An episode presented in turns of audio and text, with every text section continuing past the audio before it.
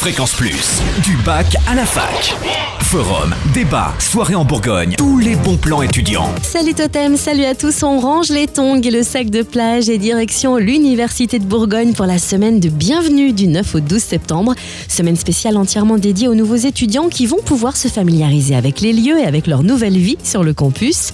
Divers stands d'information seront ouverts. L'espace Crous pour le service social, logement et restauration.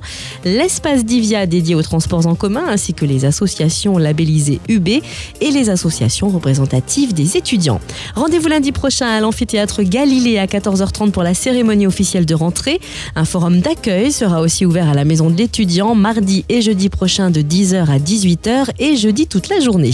Seul ou avec votre groupe de tutorat, vous allez pouvoir activer votre adresse ENT, vous inscrire sur le réseau social des étudiants de l'Université de Bourgogne, UB Link.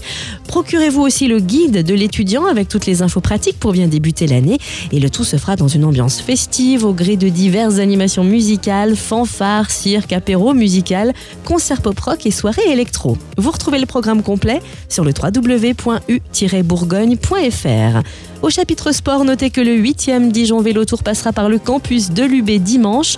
Une fête articulée autour d'une balade insolite à bicyclette et ce sont pas moins de 8000 vélos qui traverseront 8 bâtiments de l'université. Plus d'infos sur le www.vélotour.fr.